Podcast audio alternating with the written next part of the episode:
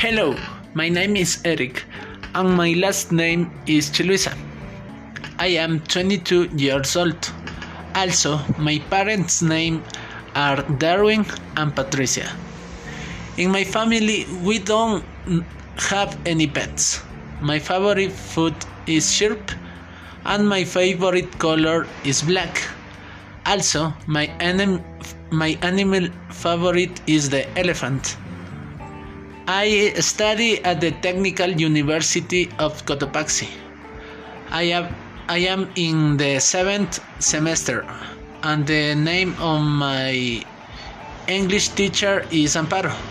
Also, my best friend is Christina. I love sports and especially soccer. Uh, my favorite TV program is a live chronic. And finally, my favorite book is The Lord of the Rings.